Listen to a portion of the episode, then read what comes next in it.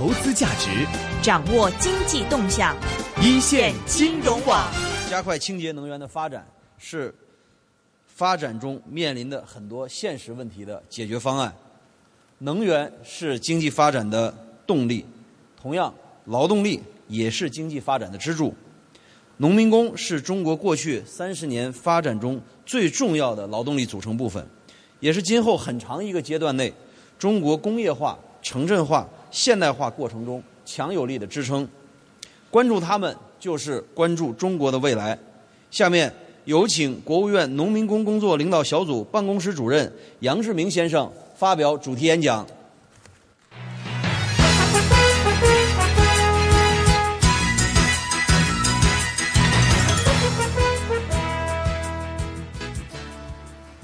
尊敬的李老师，各位老师、同学、朋友，上午好！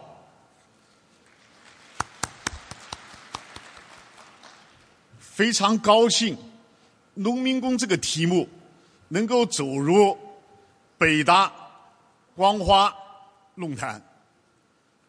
为什么呢？因为农民工举世瞩目。去年呢？二点七四亿人，进城务工经商的一点六八亿人，相当于全欧洲劳动力的总和。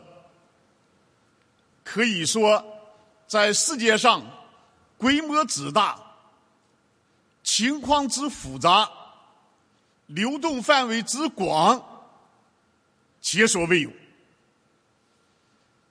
美国《时代周刊》。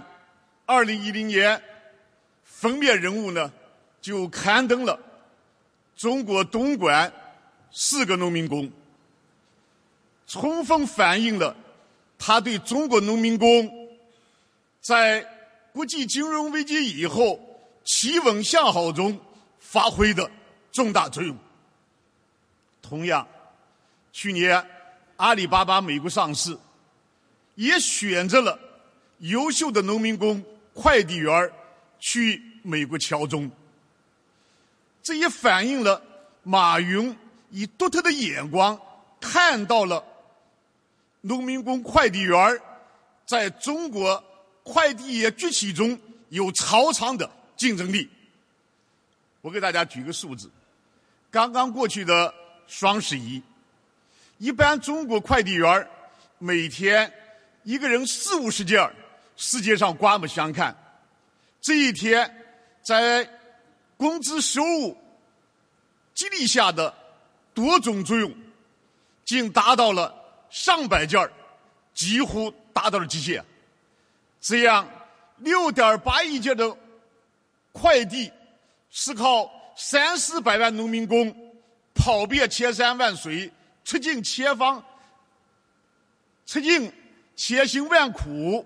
想尽千方百计服务千家万户换来的，所以啊，中国农民工，正如刚刚主持人所讲，是改革开放的产物。目前呢，正由工业化、城镇化快速发展起来的新兴劳动大军，成为我国产业工人的主体。在当前我国速度增长的机遇。变为质量提升的机遇，对应到农民工正在发生着由过去规模扩张的机遇，转变为不断的提升素质的人力资本机遇。我们可以预测，我们国家经济结构战略性调整，不仅仅是设备技术管理的提升，更重要的是劳动者素质的提升。那么就这个题目，到二零二零年前，中国百分之七十的农民工将由普工转成技工，将有人力资源优势加速向人力资本优势转变。所以呢，今天借这个机会呢，我就中国农民工的发展道路、经济新常态下农民工面临的新的挑战和。二零二零年前发展的目标任务和各位做一个交流。先谈一谈具有中国特色的农业劳动力转移道路。世界上工业化、城镇化过程中，农业劳动力向非农产业转移是共同的规律。基本的是两点：起飞过程中是工业化和城镇化互相促进，基本同步；第二个呢是进厂就业和进城生活基本同步，互为促进。但中国的特色在哪里呢？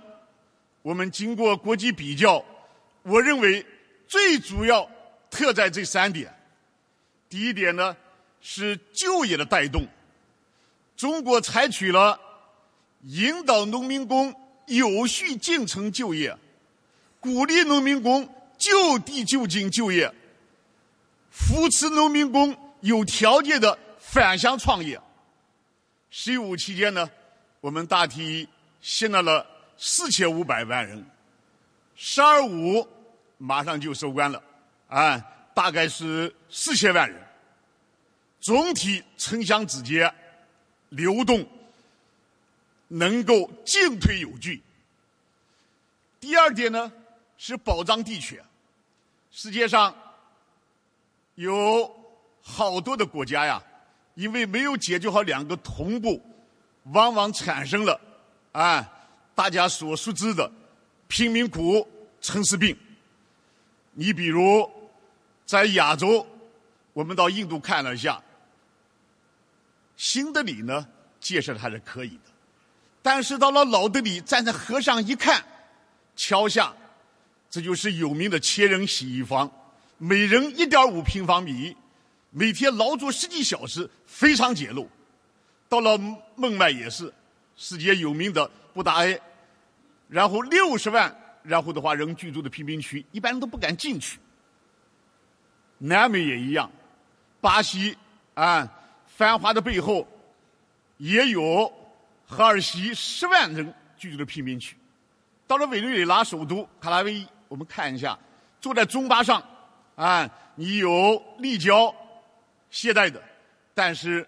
看到半山上不通电、不通水、不通路、三不通的贫民区一片一片的，更有甚者建了个金融大厦四十五层，没有竣工，贫民窟人上去，号称世界最大的贫民窟。中国为什么没有呢？因为这些国家经济制度啊，它是私有制，所以它农民是卖了地进了城，发展的好进入中等社会啊，或者是中产阶级、中等收入阶层。发展的不好，啊，失业，长期失业，那就进了贫民区。中国呢是保障地权，保障什么地权呢？两个半。第一，你进了城了，保留你在农村家庭联产承包的继承权，保留你在农村住宅基地的继承权，还有半个，就是有集体经济能力的，还保留了你集体经济的分红权。这样的话，农工民工。既进得了城，又回得了村。大家可能还记得，二零零八年国际金融危机以来，啊，到十月份、十一月、十二月这三个月，全国农民工有近两千万失去了工作岗位，除了七百万在就地培训，那么一千一百四十万集中返乡。当时呀，广州火车站。从五万、十万、二十万，最高峰三十万，属于时任总理温家宝亲自飞去，啊，和时任广东省委书记王阳一同加班加点增加列车善待农民工。但是谁也没有想到，到二零零九年上半年，随着气温向好，农民工逐步又回来。到零九年十一月份，一年的时间基本恢复到。国际金融圈的水平，这在世界农业劳动力转移史上堪称一大奇迹，也是我们保留地权的一大亮点。啊，第三呢个特点呢，我认为是借景转移。从八十年代，由于家庭联产承包制，农业生产力极大的解放，农业的劳动生产率极大的提高，劳动力富裕外溢去哪里呢？乡镇企业异军突起，改变了世界上传统工业化的路径。携城市，在中小城市到乡村，一下子农村工业化率先起率先起步了。那时候啊，放下锄头，拿起榔头是普遍的。到了九十年代，啊，随着城市工业化的加快，进行了异地转移继续。在这个时候，放下农具，开动机器，啊，好多建筑工人队伍放下镰刀，拿起瓦刀，啊，去抢用的瓦瓦刀。进入了新世纪，随着我们加入 WTO，工业化的加速，大部分农民工，啊，走出黄土高坡，跨越大江南北，坐着火车到沿海，光广东就聚集了全国农民工两千七百万。占十分之一。深圳这个年轻的有活力的城市，全国农民工聚集最多一千万人。所以呀，是这样的分阶段的推进，使农民工现在到了融入城市的时候。那么这一次“十三五”规划建议稿确定到二零二零年有一亿人在城市落户，也源于此。啊，那么农民工在中国。工业化、城镇化、信息化和农业现代化中做出了哪些重大贡献呢？我们认为，第一，为农民增加了收入。去年，百分之五十以上的农民的家庭收入来自于打工收入，啊，全部收入百分之四十以上来于打工，而且比例还得提高。可以说是农民工收入改变了农民家庭收入的结构。成为主要来源。大家对海归非常熟悉啊，我们把在海外留学回来回国发展成为海归。现在同样，城规发展迅速，在农民工在城市里经过打工磨练，哎，叫物有，有点技术了，有点资金了，有点办厂的能力了，有点营销渠道了。还和农村有感情了。当年坐着火车进城打工，现在开着汽车回乡创业，啊，快到什么程度呢？现在目前达到进城务工经商的百分之一，一百六十万人，而且迅速增长。就让大家现在每人拿那个手机，那个手机屏，那个制造商，中国最大的蓝思科蓝思科技，周琼飞。就是在深圳打工，返回到湖南老家浏阳创业，开辟了新区，成为最大的手机屏，然后制造商。啊，脚上我们穿的鞋，中国最大的制造鞋业华杰鞋业也是。然后的话，江西农民工到东莞打工，学会了做鞋，回去啊，然后的话，那个是到江西办起了四万人的最大的中国制鞋企业，然后到非洲埃塞俄比亚办起了，然后的话上万人的制鞋企业。啊，克强总理去埃塞俄比亚访问，因为他最大中资企业去看了看，啊，所以说呀，农民工第二呢，是为城市创造了财富。目前，啊，制造业百分之七十以上农民工，建筑业百分之八十以上的农民工，一般服务业百分之五十以上农民工。你看，北京企业街上跑的，啊，北汽合资的奔驰。啊，上汽合资的大众，一汽合资的奥迪，广汽合资的本田，我们民族品牌浙江的奇瑞，啊，安徽的奇瑞，浙江的吉利，你到一线看一下，百分之八十的装配工都是农民工。我们刚刚去格力空调看了一下，啊，格力空调七万人，除了是一万人搞业务管理以外，六万人是农民工。啊，就拿咱们现在建起的啊，号称一百五十米以上高楼。五百座，啊，中国高铁一点六万六万公里，纵横交错的道路桥梁，星罗棋布的高楼大厦，民营形态的中国制造，还有城市基本公共服务，都是农民工辛勤劳动汗水所铸，第三呢，农民工还为改革发展增添了活力，农民工具有城乡双向流动。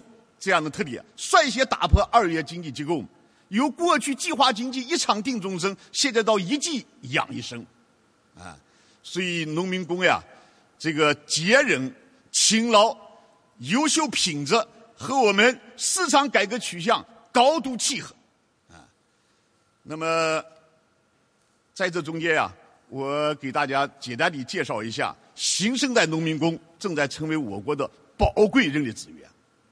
我们通常把八零后、九零后出生在农村、打工在城市的称为新生代农民工。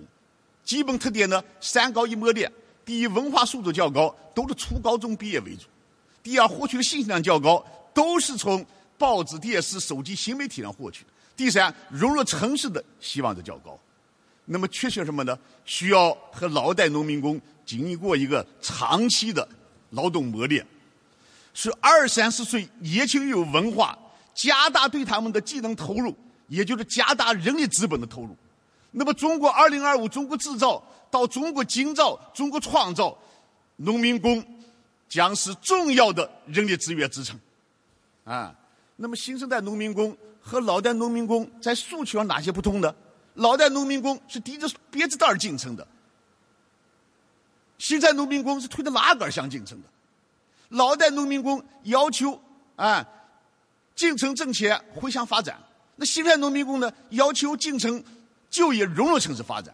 老代农民工要求足额支付工资。那新代农民工要求提供社会保险。老一代农民工要求改善劳动条件。那新代农民工要求分享企业、分享城市发展成果，提供基本公共服务。现在从物质层面上、精神层面拓展。老代农民工是家庭责任。新代农民工要追求归属感的延伸，老代农民工遇到事情忍耐啊，新代农民工追求权益平等。所以说，满足新生代农民工新期待，就是我们在二零二零年前新理念发展下的重大社会事件啊！我的看法是这样的，所以我第二点呢，给大家简要的谈一谈。经济新常态下，农民工面临的新变化、新挑战。农民工是经济快速发展的产物，同样，经济新常态下，首先遇到的是经济增长放缓，对农民工就业总量的压力。但中国的事情往往怕但是，但最近几年呢，发现什么情况呢？是就业难、招工难两难的矛盾将成为常态。也就是说，农民工。总量增长，增幅下降，布局变化，最高峰二零一零年新增的一千二百四十五万，以后直线下降，去年仅仅是五百零一万，今年呢恐怕还达不到这个数字，啊，东部地区基本上是低增长、微增长、零增长，个别年份还是负负增长，由于中西部地区的加快，包括李老师刚刚说贵州的这个加快。然后的话，才使总量我们还保持了啊，然后的话，这个是适度增长，是这样个情况。那么我们也分析，为什么呢？一些普工的短缺，反映的是农民工有限性的啊所致。那么技工的短缺，恰恰是反映了我们对技能投入不足短板的所致。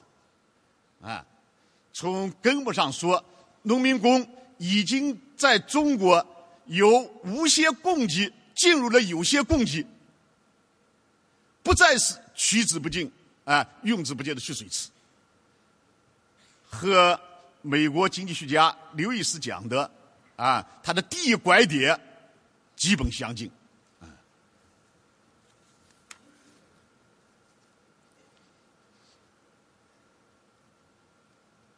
第二个呢？是工资收入将由过去的大幅增长转入稳步提高。那么在“十一五”“十二五”前期都是百分之二十增长，进入“十二五”的中期，二零一三年增长了十三点四，去年增长了九点八，今年也不会超过这个数。也就是农民工将伴随着劳动生产的提高，工资收入进入稳步增长。上世纪后半叶。啊，亚洲四小龙经济崛起也曾经历了这三个阶段。第一个是低工资拉动经济起飞，第二个是企业转型，工人要求加薪交织在一起，它叫罢工潮。我们叫是是是加薪潮嘛，啊，第三个是产业升级和工资增长良性互动，似乎我们现在正处于第二阶段到第三阶段的演进过程中，啊，第三个呢是产业结构升级在新常态下呼唤着农民工的技能提升。我们虽然速度由高速变了中高速了，但产业由中低端向中高端迈进，进入加速。农民工现在以过去二产为主，现在快速的向三产聚集。啊，两个行业逆势上行，一个行业电子商务拉动了快递业上升，农民工投入进去；第二个是家庭服务业逆势上行，近几年每年新增都在一百万以上。啊，中国人呀，勤劳节约。世界上百分之三十家庭有家庭服务需求，中国妇女啊，清洁持家，只有百分之十五有家庭需求。就这样，我们两亿家庭三千万的就业需求量，这一年快速发展，已经发展到两千万。到二零二零年前，这一一千万也将快速的，然后的话，啊，成长起来。所以在北京经常看这个现象：硕士一找，好的家政工难求，也就反映了啊这样一个供需之间的啊不平衡。那么农民工呢，融入城市市民化过程中遇到哪些难题呢？概括的讲，三大难题：第一，缺少技能，稳定就业难。农民工要成长为现代产业工人，最大障碍。是缺少技能，大家知道，不少的城市现在是有技能先落户，少技能后落户，没技能难落户。农民工如果不掌握技能，来到城市匆匆一过是过客。所以，给农民工加大技能提升是当务之急，是解决面临关键问题的关键所在。掌握技能，全盘结合。啊，所以这一次“十三五”规划就业稿中。就把实施农民工技能计划写进去，啊。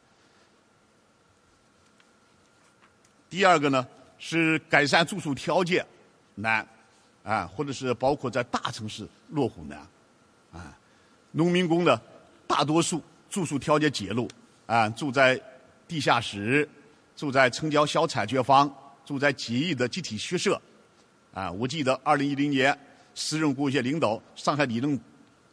着火，让北京也检查一下。一检查，北京地下室里面住的一百四五十万人，除了二三十万北漂以外，上百万是农民工。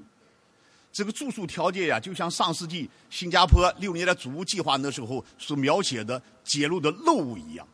那么这一次，啊，中央下决心要加快农民工市民化，满足新市民需求，推进住房制度改革，有望破解。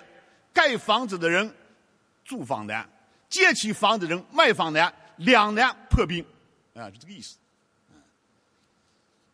第三呢是维护缺役难，农民工呢现在仍然面临着小微企业劳动合同的签订低，工资总体偏低，啊，参加城镇职工养老保险偏低，什么高呢？劳动争议发生率高，工伤死亡事故啊发生高。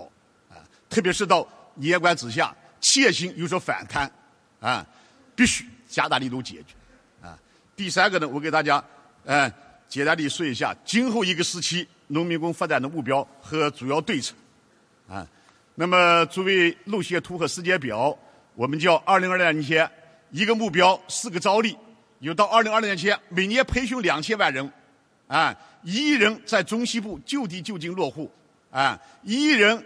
在，然后的话，中西部就地就近就业，还有一个亿呢，就改造一应的住宿条件，啊，也就是通常说的城中村、棚棚户区，农民工受益。四个招力嘛：招力扩大就业，招力劳动权益保护，招力提供公共服务，招力促进社会融合。国际劳工组织呢是在日内瓦，他倡导的是全球劳动者体面劳动，中国是构建核心劳动关系一样，所以。主要的措施，我们概括起来是是有：第一，叫进城有工作；第二，上岗有培训；第三，劳动有合同；第四，报酬有保障；第五，参保有办法；第六，维权有渠道；第七，住宿有改善；第八，生活有文化；第九，子女有教育；第十，发展有目标。也就是说，新时代农民工要市民化两个基本转变，一个呢，这就是由普工成长为技工，有条件成长为技师，优秀的还成以成长为高级技师；另一个呢，然后向新市民转变，啊，有条件落户，没有落户的实施居住中制度。这样的话，使农民工的子女融入学校。家庭融入社区，农民工融入城市，啊，我们可以说，农民工呀，预测到二零二零年呢，将会达到三个亿，进出基本平衡。但当前大多数从事的中低的劳动，提升自己、改变现状的愿望十分强烈。有愿望就有动力，有动力就会主动地克服困难。我们预测，用三亿农民工勤劳智慧形成的磅礴力量，将是实现中国梦最大的奋斗群体和最大的受益群体。啊，我非常赞成李老师刚刚讲，有了物质的投入，还得有人力资本的投入。啊。农民工承载着中国目前主要的人口红利。大家看一看，八十年代啊，谁胆大，先行先试，贷款买汽车的万元户；九十年代，谁能引来资金，哪怕有海外关系，然后谁发展快？那么这十几年，谁能引来大企业、大项目五百强，谁发展快？今后谁能聚住农民工这个宝贵的短期资源，提升技能，谁发展快？目前，啊。走在前面的富士康一百二十六万人，一百万农农民工啊，这就是这古太平带领的红海集团。中国最大的建筑企业中介集团一百五十万农民工，是中中介要入世界五百强三十亿的域名。近两年，阿里巴巴一百万农民工快递员支撑他迅速的在互联网领域崛起。所以来到北大啊。光华学院这个新年论坛以后呀，我热情的希望在座的各位精英关注农民工啊！你有意愿的还可以深入农民工，你有能力的可以组织农民工，你有魅力的还可以引领农民工，啊，是这样个意思。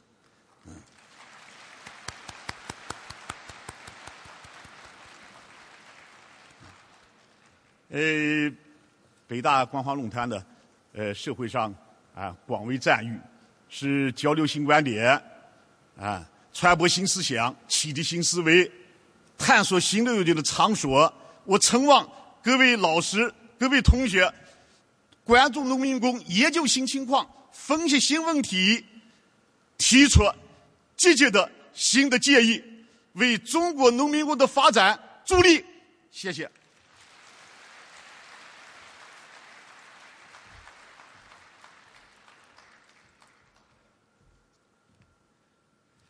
谢谢杨志明主任。就业是衡量经济和社会发展的重要的指标，保质保量的解决好农民工的就业问题是实现“十三五”规划的，这实现“十三五”规划必须要解决好的问题。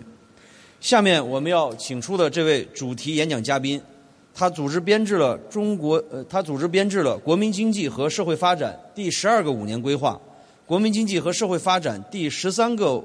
五年规划基本思路等国家重大战略规划。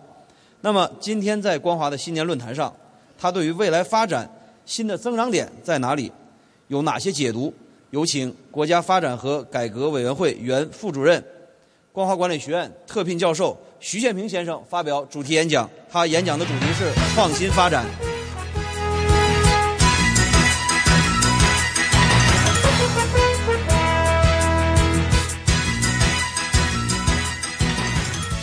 尊敬的李老师、各位嘉宾、各位老师、各位同学，上周我回到工作过多年的湖南省岳阳市，参加洞庭湖国际观鸟节。每当这个季节啊，成千上万的候鸟从遥远的西伯利亚等地飞越到洞庭湖湿地越冬，场面十分壮观。由此，我联想到近段法北东北不少城市持续出现的重污染天气。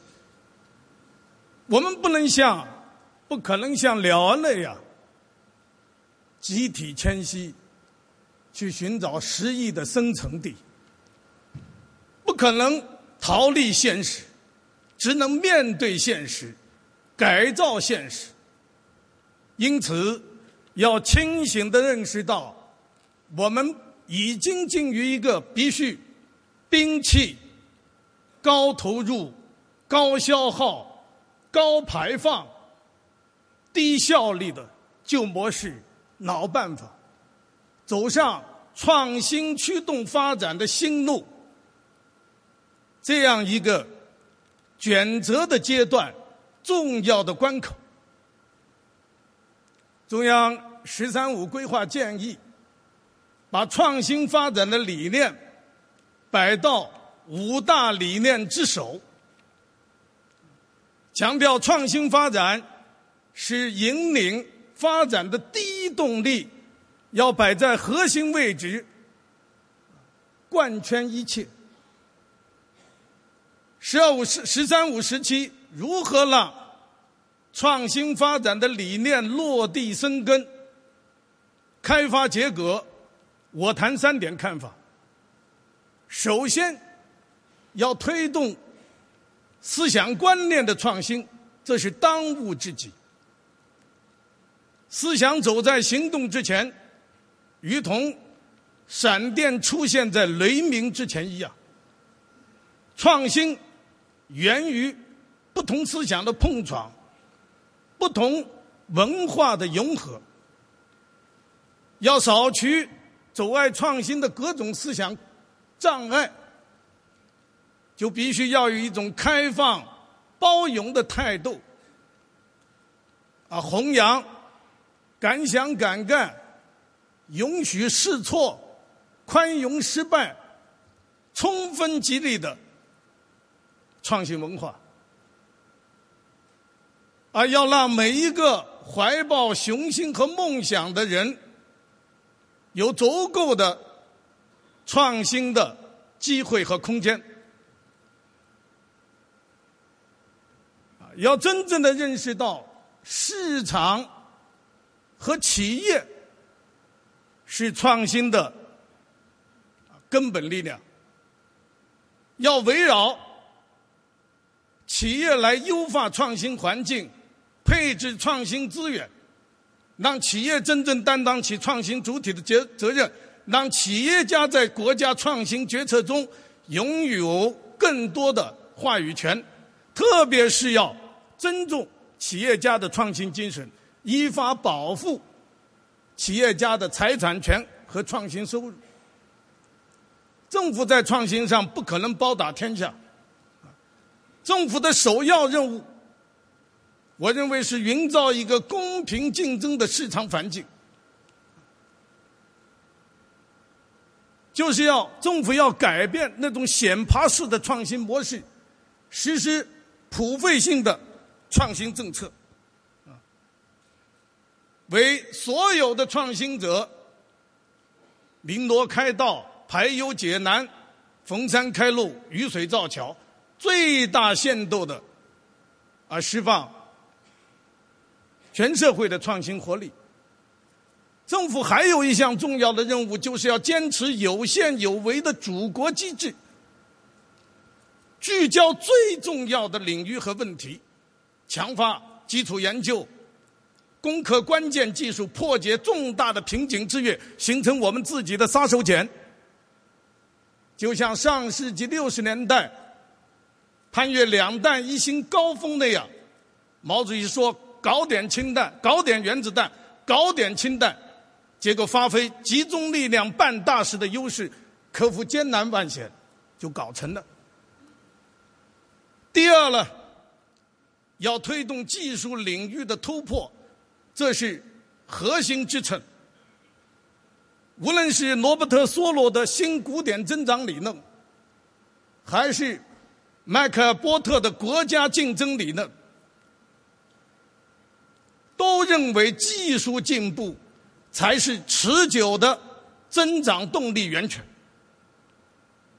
蒸汽机的出现，引发了第一次工业革命，给人类社会社会带来了巨大的变化。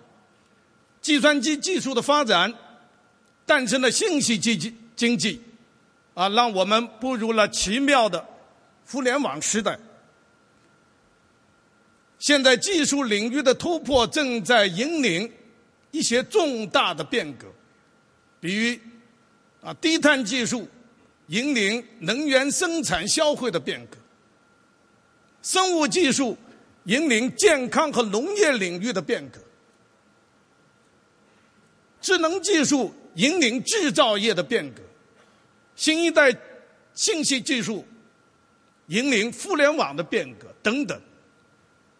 前一段社会上，在有些人在争论讨论，是互联网加还是加互联网的问题。我认为呢，没有必要过度的争论和解读。制造业。是我们国家核心竞争力的重要体现。互联网是制造业智能化的重要平台，两者都是创新发展的战略重点。融合起来，前途无限。我们要从供给端的改善入手，以智能制造。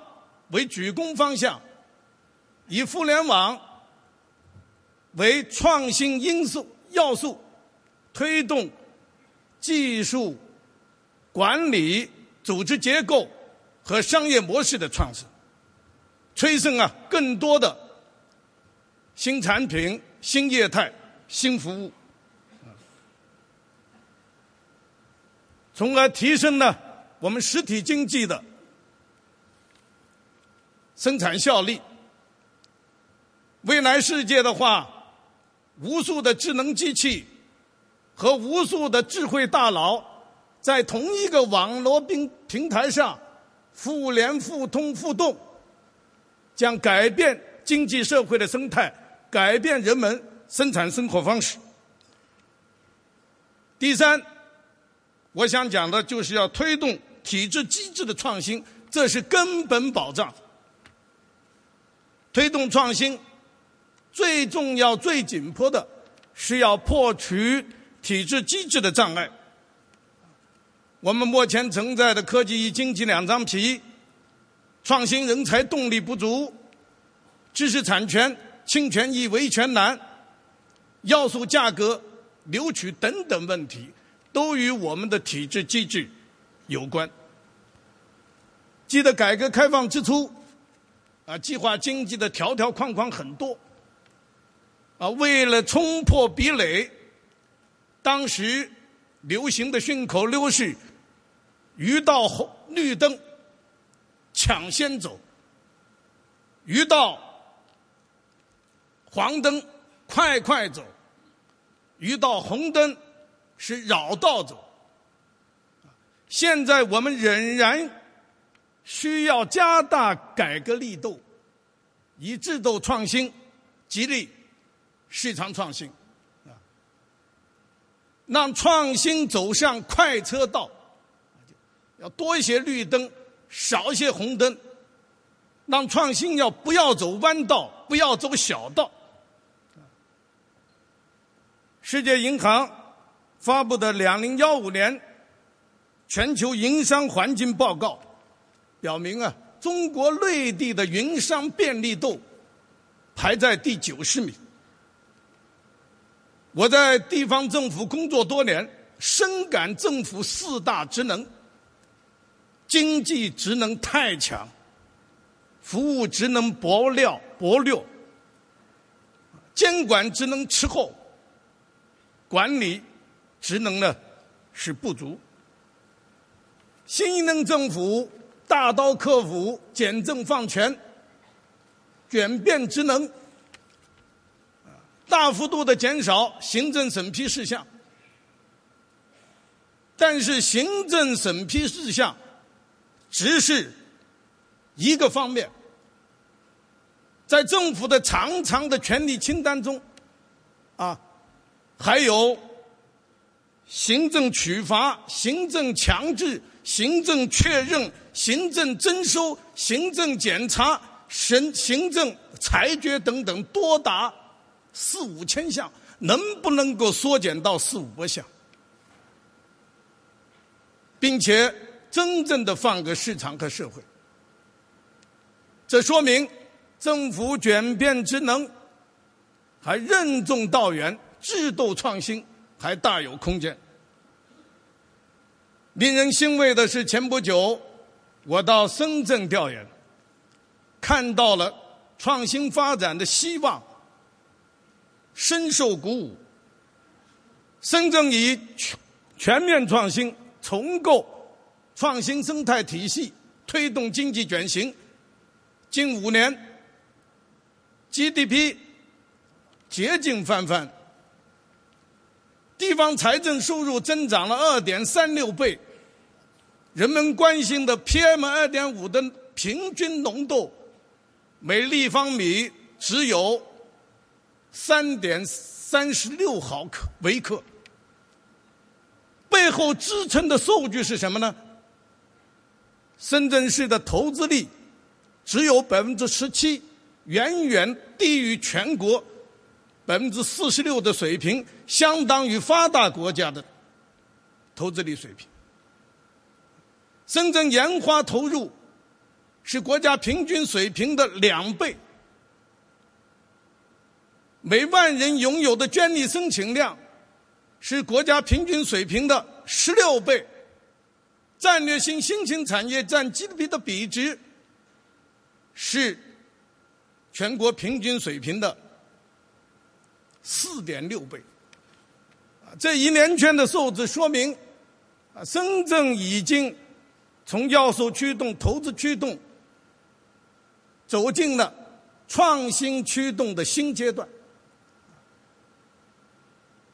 十三五”时期，如果有更多的城市和地区，啊，像深圳那样实现增长动力的转换，中国经济的转型升级指日可待。顺便说说，深圳市的市长也是我们光华的校友。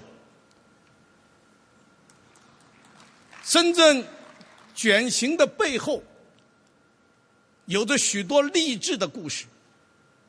我在法委参观，给我留下最深印象的是任正非先生推崇的一张照片，也是他公司的形象广告，拍的是一个芭蕾舞演员的双脚，有一只脚没穿鞋袜，裸露在外，看上去伤痕累累。照片上写着。法国居民作家罗曼·罗兰的一句话：“伟大的背后都是苦难。”像我们这样一个十三亿多人口的大国，要实现全面要全面建成小康到二零二零年，这是一个伟大的目标，也是一个伟大的征程，充满着艰难，也充满着风险。